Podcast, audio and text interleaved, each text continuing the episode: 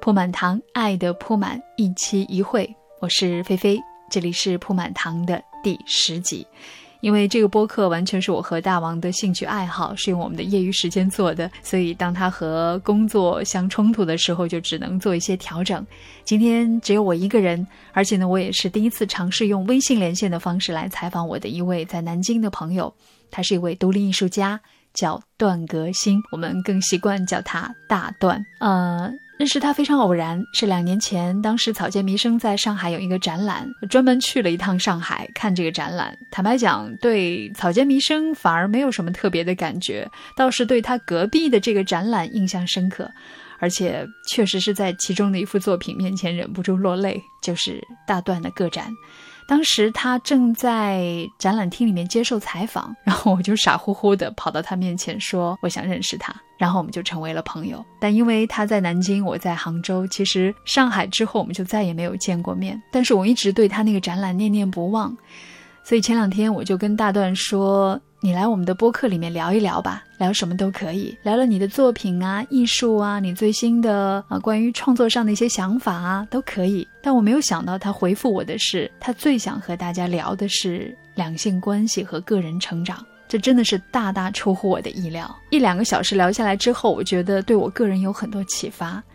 最大的遗憾和想对大段说的抱歉，是因为电话连线的方式音质上还是很受影响，所以尽管我们聊了很长时间，我只保留了三十分钟左右。这样尽管音质不是太好，大家听起来也不会觉得太累。印象最深的是大段他说：“四十岁以前，我的梦想里只有我；如今，我的梦想里装着许许多多的人。”是什么意思呢？他经历了什么呢？现在。你的画作当中最常用的颜色是什么？嗯，红色代表着希望。你觉得有什么道理是你四十岁之后才明白的，或者才领悟到的？嗯，活着的意义是什么？帮助别人。你会有年龄焦虑吗？感恩哦，以前有，现在没有。现在是任何一个时刻停下或者离开，嗯，我都没有遗憾。你觉得幸福是什么？自觉觉他，找到自己。真正的自己，嗯，现在很多人并没有看清楚自己的心真正需要什么。你现在幸福吗？在幸福的路上。其实，因为你说过，你说在这十年的时间一直在寻找结婚、生孩子、生第二个孩子、失去亲人、吵架、失落、焦虑、抑郁、悲伤、痛苦、绝望等等，你都经历了。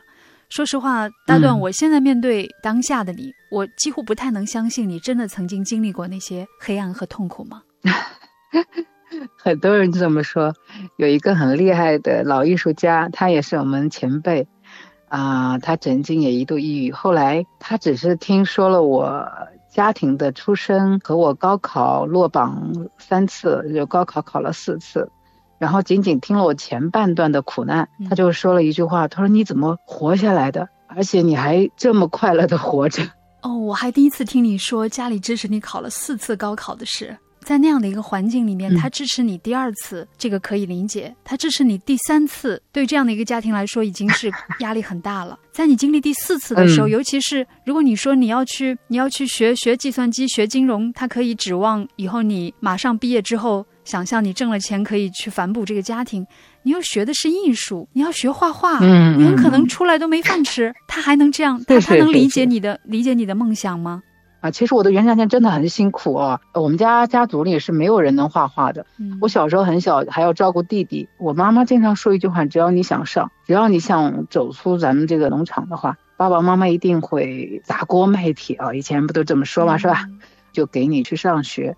我就跟很多人分享，我说你的孩子，你可能可以打，也可以骂。我们不是说小孩子不能打，也不能骂，但是一定要在孩子做选择。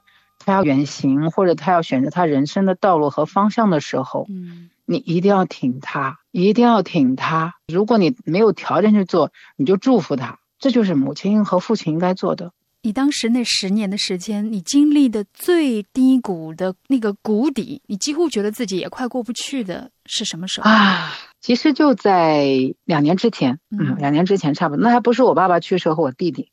就是我两性关系的出问题，我感觉自己就快撑不下去了。现在很多人觉得婚姻不合适就离呀，为什么这个事情对？那我也想过离啊，我也想过离啊。可是我跟我先生说我要离婚的时候，他说不行，但是他又不能爱你，那我就很矛盾。为什么？如果你当时觉得痛苦，为什么不行呢？对，就是说一开始他是想离，但是后来他又不离。嗯，我后来当我看清了整个所有的婚姻也好，两性关系也好的背后的真相的时候。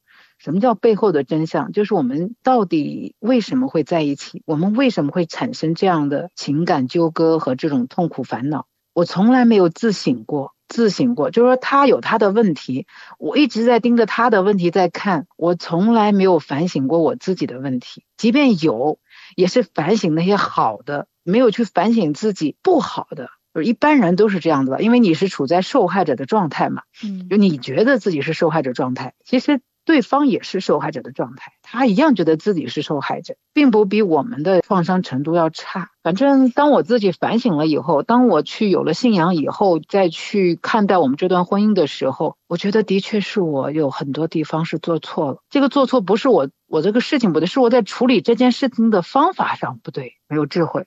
所以我想再给我自己和这个家庭一次机会。我们曾经那么相爱，我们曾经从大学走过来，经历过那么多坎坷和挫折，也经历过事业的高峰期，啊，又慢慢的开始，现在在过渡平稳期，不应该走到这一步。那我们再试一下，再试一下。他当时为什么不愿意离婚？是因为还爱你，还是为了两个孩子有一个看起来完整的家庭？他只是觉得自己可能是因为脑子一时糊涂。你现在会设想吗？如果当时选择了离婚，现在会怎么样？无论你选择离，或者是选择不离，都会非常的好，你都会非常坦然的去面对你当下的这个状态，不会再像以前这样去自怨自艾，就怨和恨在里面，不会有。就是好多人觉得是释然了，离了就一了百了，其实没有，你内心的东西并没有放下去。你如果真的能放下的话，可能就不需要离了。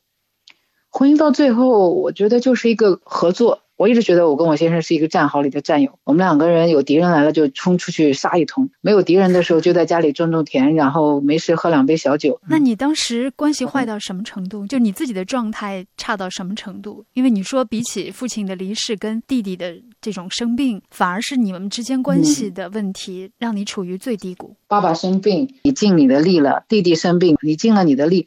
但是婚姻你会发现，你尽了力呢，你就想索取。但是你看，你对我们的家人，比如说我们的爸爸和我的弟弟，你就从来没想过他能回馈给你什么，就从来没想，这好像这是我应该的，我就应该这么做。可是我对我们的丈夫呢，就觉得我做了那么多，你也应该对我怎么样。所以那个时候其实是有分别的，我们还没有把他真正的当成我们的亲人去看。如果真的能做到这一点，你也会像对待你的父母也好。你不再会有任何的索取，你就是想一味的爱他和帮助他。但是这个爱不是那种没有智慧的爱我一直强调，没有智慧的爱只会让事情越来越糟糕。我我其实还有一个美好的回忆，就是我们那边一下雨的时候不干农活的时候，我妈妈就会织毛衣或者拉那个鞋底，然后就唱着那个歌，那民间的那种小调的歌，然后我就在旁边写作业。她美好的一个状态，就像我现在我的小孩在我旁边画画，我在这边工作画画一样。我想在某一个时间，他三十岁、四十岁的时候。也许他也能一起，妈妈在那边画画，他们在这里瞎涂瞎闹。我曾经自己也有过，就是某一刻你希望时间在这个此刻停留的那种那种画面、那种场景。嗯嗯。我曾经采访过很多人，他们都会在讲着讲着的时候进入到一种回忆的状态，然后会非常非常仔细的一点一点的去描述某一个场景，甚至他们会会非常清晰的说他回忆过他有几次这样的体验。大段还是回到刚才那个你十年前经历的那个低谷，像你说的，两年前你还刚刚年半两年，对，你还就这么短的时间，你还还在经历最低谷、最痛苦的时刻，但是现在你已经是完全不一样的状态。我其实很感触的是，你之前跟我描述的，你跟你的爱人、你的先生有过一次拥抱。我在想，你说的那个希望停留的瞬间，可能那个拥抱的瞬间也会也会留在你心里，跟跟两个孩子的心里吧。这个是我们大部分人想要停留的时刻。我正在那里换上睡衣以后，正在叠什么东西在床边，然后呢，爸爸就正好走到了我旁边，靠到了我旁边，因为我们都穿着睡衣嘛。嗯。哎，我们就靠得很近了。我们其实那个时候其实像这么近的距离还还不会不太自然，是吗？你知道，你你应该知道，那个心经过很长时间的这种隔离，或者说排斥，或者说这种对抗，嗯，它肯定会不太自然。但是靠到一起就靠到一起，毕竟曾经爱过。然后呢？我就想到我我自己已经心里理清楚了，那我就我就很自然的呃搂着他了。然后我们其实我们俩在说话，还没看到小孩。然后我就突然发现他们俩不说话了，就他俩小孩不说话，一个四岁一个七岁，就发现他俩眼睛直勾勾的看着我们两个人。嗯。然后特别是姐姐，姐姐的笑就是一种发自内心的喜悦，她好开心看到爸爸和妈妈这，我正好看到她的眼光，我就跟刘峰说，我说我们再好好的拥抱一下吧，我们就抱得更紧一点。然后抱的时候，我们还亲了一下，我记得，可能就好激动，就是哇，妈妈，爸爸好棒啊！然后就这样子，我说，嗯，爸爸和妈妈依然很相爱的。昨天晚上还爸爸要出差，他就一定要回来给我发消息，他说我送完那个客人以后，你们在家等我，因为一定要等我回来哦，因为他今天要出差，他就很想跟孩子一起跟我们说说话。嗯，我呢依然是在那里收拾东西，孩子们就在那跟他在床上胡闹，然后。阿木同学呢，就是我们家老二，就说：“爸爸，你最爱谁啊？”爸爸就说：“ 我爱你啊，还有姐姐，当然了，嗯，还有妈妈。”我说：“我听到喽。”然后就这样，我说：“我听到了。”然后我说：“我也爱你哦。”我觉得孩子在，特别是我的大女儿，她这么大，她经见证了。你比如说那天晚上看到她的绘画本上有一张画，嗯，我说这张是画的什么？然后她经常画爸爸妈妈结婚的照片。但是有一张我发现这个女的不对头，这两人好像在对打，就是一个女的在跟一个男的对打。我说男，这个画的是什么啊？他说妈妈，这个就是你跟爸爸那次吵架那一次，你摔东西，然后你离家出走的那一次，然后跑。你当着孩子的面吗？我们两人关着在房间里面，但是他们肯定听到了，是在老家的时候。但是我们吵架有过两次是在孩子的面，但是这是我后来跟他描述的。我说妈妈当时已经气到了极点。就用这种摔东西来表达自己的愤怒。我也跟他讲，你以后也可能会遇到这样的一种情况，但是摔完以后，我们要想办法，不能永远都这样下去。我们要处理。我说，你看妈妈以后怎么处理，跟爸爸到底把这关系怎么处理好？你是说，你你不避讳，尽管他还只有七岁，你也会跟他讲妈妈跟爸爸婚姻出现了问题？对啊，对啊，对啊。为什么要跟他说这些？那天不想让他去猜。因为妈妈不快乐，他一定知道的。因为有一天他在我的沙发旁边，我我很累，我记得，他晚上因为我先生都很晚回来那段时间，我的女儿就拉着我，因为老二已经睡着了，我就流着眼泪搂着她，我说我相信妈妈一定会处理好这个事情，不管爸爸和妈妈还在不在一起生活，但是妈妈一定会和爸爸照顾好你们两个人。我就跟阿南，我们整个过程都告诉他，我想告诉他一个目的是什么呢？婚姻。不管是婚姻也好，友情也好，家庭也好，一定不会完全的平静的，一定会有争吵的，一定要面对，要处理，一定不能逃避。阿南他七岁，他知道发生了什么吗？知道，知道。嗯，我说爸爸如果跟另外一个阿姨去结婚，我们也应该祝福他。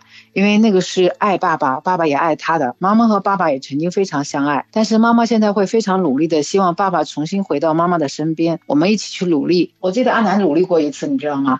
这不是我教他的，那就是我跟我先生还很尴尬。我我先生还曾经会说，就是永远都不会再再碰你，就是我们俩不会再有啊有这种两这个这个这个，因为他不成熟嘛，他没有智慧嘛，他就会这样去说嘛。他说过这样的恶语，我觉得我根本就接受不了这样。我当时也接受不了，就因为这样一次又一次的这些语言嘛。但有一次很奇怪，我家女儿就她就也也不知道是怎么回事，她爬到我们旁边，就把我的手拉到我我的老公的手里。那时候我们好尴尬，我坐在沙发上，他说：“来，我给你们再结一次婚。”哎，公主和王子，你们开始结婚了今天，然后就给我们俩戴上那种他自制的花环，然后就手里拿一个魔法棒，说魔法棒，他说说阿木过来，哎，真的是，他说阿木来，快给他们公主和王子结婚，然后现在开始说我爱你，然后就是 我家女儿说你爱不爱你身边的这位公主？我老公真的是顿了好久，他说要不来，这公主先说你爱不爱这个先生，成为你愿不愿意他怎么怎么样成为你的现丈夫什么的。我说我愿意啊，呃，然后我家女儿就说快点啊，王子快说啊，然后那个王子就说，王子就说，我愿意。我说他说的好像不是很情愿哎，然后他说王子再说一遍，然后我说我愿意，我爱你，然后就才五六岁的小姑娘，她她太她大概是六岁，其实他是在做佳佳。他做佳佳的这个样子，就让我感受到他希望爸爸妈妈是在一起的，是好的。嗯，他也知道我们俩出问题。我我现在觉得他的高兴里面，不光是说他看到了爸爸妈妈又又回到了爱的状态，还有一个他觉得他参与了让你们进入这种状态的过程。对，个孩子，两个孩子在有爱的家庭里面，我觉得是特别棒的，是真正的爱。那么你看，我们还从一个有爱到苦，到这种烦恼、这种猜忌、不信任，然后到再爱、继续信任，这个让孩子看到一个真实，就是很现实的，就是不要让他一直活在童话里面，不可能的，就是现实是是这个样子，其实是有残酷的。你以后面临，我就跟他讲，你面临你的人生，你的王子，你的什么也好，他也会出现这样的问题。那么阿南，你会怎么处理这个事情呢？你会不会也像也会学着妈妈一样去努力的去再试一次，或者说我们离开也会过得更好，祝福彼此更好。那么方法有很多，不用采用伤害自己和伤害别人的方法。嗯，你看清楚婚姻的真相，但是呃，爱情的真相就好。因为你还有一个很重要的身份是你是你是一个画家，或者你是一个独立艺术家。就在很多人的印象里面或者期待里面，艺术家是那种特立独行的先锋的、极其自我的、绝对释放自己天性的人。其实我我我自己也很少会听一个艺术家说他喜欢做母亲，他会愿意花那么多时间去陪孩子和照顾家庭。可是你跟我说过，你说你特别热爱做母亲。说实话，起初你这句话让我非常非常惊讶。他会不会压抑了你的天性？你会不会被驯服了？你会不会太牺牲自己了？如果没有醒来的话，一定是压抑的。如果没有智慧的话，一定是压抑的。因为你说过，你曾经是一个非常强势的人，对不对？太强势，强势到我先生都窒息。那你不会觉得自己现在这样太软绵绵了吗？啊，没有啊，我现在依然强势啊，我依然很强势，我用爱强势。你给予爱没有任何的借口，这也是特立独行，这也是不是每个人都能做到的。这是迎难而上，这个是最高的智慧的这条路。这个世界上最接近于大地的职业就是母亲。我特别想成为像大地母亲一样的人，你就一定是一个能承载、能喜悦、宽广、深厚，是向上而且有爱的。人生的成长轨迹里面，如果有爱与慈悲，再知道因果，一生就问题不太大，会比较喜悦的生活在他的生命轨迹和状态里面。从母亲的角度来说，这是一个好的母亲的形象，那个包容的、宽厚的大地的母亲的样子。可是，如果作为艺术家，会不会太美好、太和谐了之后，会让你的艺术失去了某种深度或者锐度？嗯，有一个女艺术家，一个朋友。啊，他问我，如果现在我的作品是一千万，这边有一个老板，他出一千万把你这堆作品都买走，就说起来他一个人很简单，对不对？给你一千万拿走。那么这边呢，有一千个人，他们一个人有一万块钱，想买你这堆作品，你选择哪一个？我说你选择哪一个？他说他选择一千万一次性买走的那个。然后那个老板一个人多简单，我省事儿，他也省事儿，是吧？我说我不。我要选择那个一千个人。如果我的作品能够让更多的人去分享，甚至帮助到他们的话，哪怕变成一万个人、十万个人，最后是一百万个人、一亿个人，一个人只给我零点一毛钱，我也愿意去分享我的作品。至于你给不给我艺术家的头衔，我并不太在乎。他只要能维持我的正常的日常的生活。你称不称我是高的艺术家，还是低的艺术家，还是纯粹的艺术家？特立独行也好，怎么样也好，跟我自己的方向没有太多的关系。我一直跟我的先生，因为我先生是做当代当代艺术的，我说我要做人民艺术家。我先生说一句话，说好土好土，怎么这么多土？我说我们建国以后只有四位人民艺术家，到现在没有第五位。第一位呃齐白石，第二位梅兰芳，还有曹禺。我说我要为嗯人民大众去画画，我要帮助大众。所以当代艺术馆不要紧，我就做展览，我也不去。可是现在事情看过来，倒是很多人，他们都邀请我去给大众去普及，去讲当代艺术，给孩子们和呃女性们去分享。还有那天我跟我的合伙人，就是我经纪人讲，我说如果现在有人觉得我跳舞合适，我就去跳舞。就是你你什么东西最擅长去帮助别人，你就用你最擅长的方式。你你想帮助他们什么呢？心灵的宁静。为什么他们现在给我叫治愈艺术家？这个都是他们给我的，我自己都不觉得。嗯。如果我的话能够给你感觉到温暖或者是治愈，给你在焦虑当中你看到这个话，你心里面会很喜悦就行了。你看现在好多人买你的原作买不起，他有一本这个笔记本啊，他都随身携带，我发现这个输出方式或者引导方式是对的。我们相识，我第一次认识你是因为去上海看你的画展，看你的布达。嗯，我我觉得是一个爱艺术，我也爱艺术家。可是我经常会觉得，特别是当代艺术，我觉得经常还看不懂，或者我我努力的去想他到底要表达什么。但是我那次在你的画作面前流泪，跟你说过那幅画对吗？然后到现在为止，我的卧室里面都有你的布达。这个小女孩是你吗？这个小女孩是每一个人，所以叫我是布达。这个小女孩呢，也是我，就是我在画画的时候就是我，你在看她的时候就是你。布达是梵语的发音叫布读，它在印度的梵语里面是觉者的意思。每个人的心里面其实都有自己的布达，只是大家没有去开启它。我们要强大内心这个布达的力量。其实当你这个布达的光在心里面亮起来以后。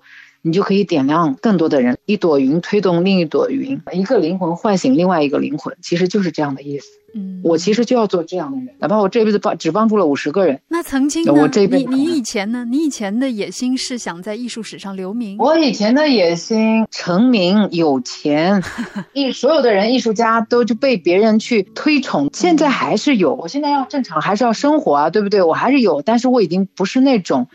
呃，纯粹的是这样去想了。你刚做完的个展主题叫“等等”，你想等的是什么呢？啊，等等其实是平等与等待。我们很多人理解“等等”的时候，只有一个意思，叫等待。对，就只是有慢一点，但是还有一个等叫平等。如果你在处理每一个事情，你身边的两性关系和孩子的关系，第一用平等的状态是第一啊。我们分成两步哦。这个里面是有两步，不等待不是第一步，平等是第一步，第二步是等待。你先把平等做好了，再去做等待。如果你第一步平等做不好的话，你即便再多的等待也不会有结果，可能更糟。就像我的婚姻，一定要用一个平等的心去看待两性关系，看待亲子关系，看待自己与父母的关系。嗯，然后这个等待呢？不光是给我们的伴侣时间，一年、两年、三年、五年、十年，那你可以设计一个一天，甚至一个小时，就是控制你的心念。你现在有能力控制你的心念？对，你的转念时间越短，你们的修复关系也好，干嘛也好，你们的创伤就会越小。最重要的是从自己下手，要下狠手，就是回观一下自己曾经的过往，心静下来以后，去看一看你自己那些片段。回忆一下你自己的一些不好听的就嘴脸，自己理直气壮的那些话，你要真的回忆起来看，其实是蛮可怕的。除了抱怨和恨以外，没有其他一点点的关爱和理解和哎体谅没有。所以做什么决定，其实类似于我们说，你再等等，你再等等看，只要这个事情不是急诊，不是急性症状、急性的病，呃，三个月以后，你发现自己对这个。这个事情判断开始有有一些怀疑了，那么再等三个月嘛，你有可能就这个关就闯过去了。一旦闯过去了，真的叫退一步海阔天空，你会真的体会到什么叫退一步海阔天空。现在离婚的人很多，据我的能够观察到的样本来看，其实女性提出的占了绝大多数，很多还是离婚之后一个人带着孩子。你知道这个对她来说是选择了一条很难的路。我明白，怎么说呢？其实离婚也没有什么不好，这只是选择的问题。离也可以有很好的智慧，不离也是很好的。最怕的是那种不离，处在那种中间的那一种。我就是因为情执，情执可厉害了，也不要不然也不会被折磨的四五年、五六年，甚至七年。其实这些东西都不重要，重要的是这个婚姻，如果你走出来，会给你带来怎样的改变？这全都每一次的人生的每一次都是在选择，选择好了就好好去做，把那个大方向选择了。我首先要原谅他，包括我自己也要。放下我自己，对吧？你要选择一个走不出的，下段婚姻也不会遇到特别好的。所以我跟好多朋友离了婚的，我说，如果自己的生命状态调整不好的话，不要轻易再去涉足一段感情。如果有一天你跟你先生还是分道扬镳了，你也会接受？当然了，我还跟我先生讲，我说 如果我们俩离婚，我肯定是到那个离婚那个地方去排好队，然后人家问感情破裂吗？还是有外遇？然后我肯定说不不不不不不，什么都没有，我要出家了。然后，然后我先生说，肯定说，对对对，我支持他。你说这十年的时间一直在寻找结婚、生孩子、生第二个孩子、失去亲人、吵架、失落、焦虑、抑郁、悲伤、痛苦、绝望，都经历了。其实你后面还有一些词来描述，变成了接受、坦然、希望、欢喜、努力、勇敢、坚持、平静。这是你后半段选择的词语。在这些词当中，哪一个最能形容你当下的状态，或者哪一个是你最希望保有的状态？嗯，喜悦，喜悦，因为喜悦里面包含了所有。嗯，是喜悦，是一种慈悲的喜悦，平静的喜悦。你。也会有烦恼、愤怒、责备、嫉妒、痛苦等等这些情绪吗？有，当然有啦。就这样平淡的看着他，然后让他慢慢的过去。我经常看到朋友圈，有一些人一旦有负面的情绪，有的紧急的，我就会立马给他语音。大部分人呢，确实是需要帮助的，他们需要一个倾听者。嗯啊，我就会听。啊，甚至还有一个妈妈，她也是走到婚姻的边缘，大概几个月吧，她就已经崩溃了。我告诉她，我有四五年。我觉得这个方法其实很管用，就是当你你比他更惨，会比他更惨，对比他更惨的时候，他就觉得很管用。哦，你这么惨，你都能走过来，我我是可以吗？我说当然啊，当然。然后，因为他那时候已经崩溃的不太想活了，就是那种人要跳楼，可能就是十五分钟，或者有的人是二十分钟，或者一个小时，你可能就陪他一个小时，他就不死了。但是他那个十五分钟，如果没有人理他。他可能就跳下去了。你说的对，他说你怎么这么苦？就 是就是，所以我们经历苦是有用的。你没有经历过那个苦，你怎么去体会他的苦？你没有经历过，你怎么可能知道我的苦呢？大部分都这样。那好，我告诉你，我的苦是什么？你这个苦和乐，苦和喜悦，一定是正比的。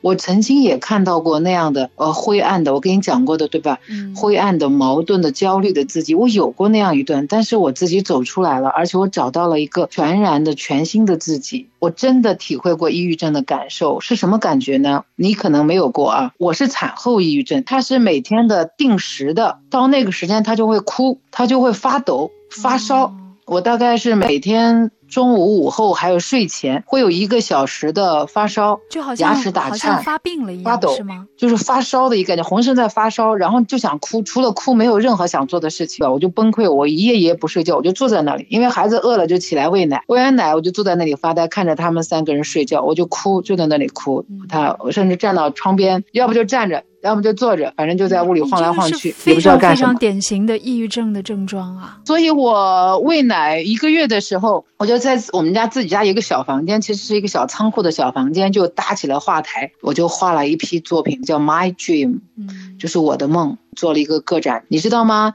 大小孩，老大老二，我还要喂奶，就是把老二喂好了，就要帮我画旁边那个小篮子里一扔，我就自己沉醉在我的自己的作品里面，就把我的病给治好了。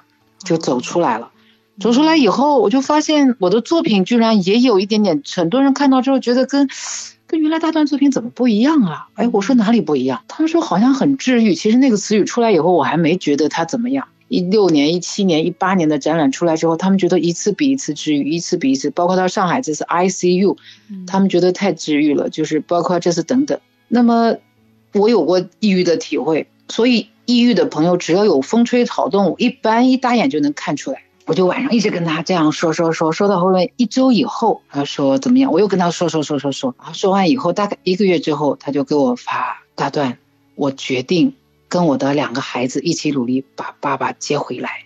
我那一刻真的是泪流满面，我觉得这比我画出什么旷世杰作，我觉得都高兴。嗯就是如果你真的碰到了，你一定要去帮他们。好，另外等等，你说还有一个对象是孩子，我看你在个展上放了一首写给孩子的诗，叫《等等》，你就把这首诗读给大家听吧。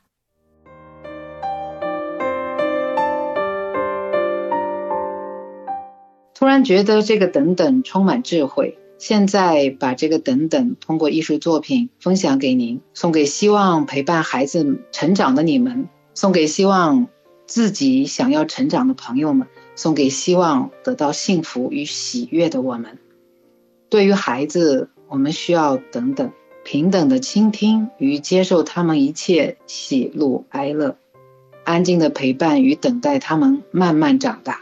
孩子，如果你是一只小蜗牛，妈妈愿意变成一只蜗牛妈妈，与你一起慢慢的爬过草地，慢慢的吸吮。清晨花瓣上的露珠，慢慢的抬头仰望天空，慢慢的享受雨水浇在头上的清凉，慢慢的跟小蚂蚁邻居打个招呼，慢慢的感受巨大的蝴蝶飞过头顶刮起的飓风，慢慢的钻进泥土里，寻找各种大自然赐予的食物，慢慢感受四季变化，慢慢的长大，就这样慢慢长大，我们一起慢慢长大。原来妈妈也在慢慢长大。当妈妈回头，看见了自己的妈妈，她也变得慢慢的、慢慢的了。那就让妈妈陪着你们，一起慢慢的走完一段又一段路。原来这就是等等。就此告别吧，水上的列车就快到站，开往未来的路上，没有人会再回返。说声再见吧，就算留恋，也不要回头看，在那大海的彼端，一定有空梦的彼岸。做最温柔的梦，盛满世间行色匆匆，在渺茫的时光，在千百万人之中，听一听心声，一路不断失去，一生将不断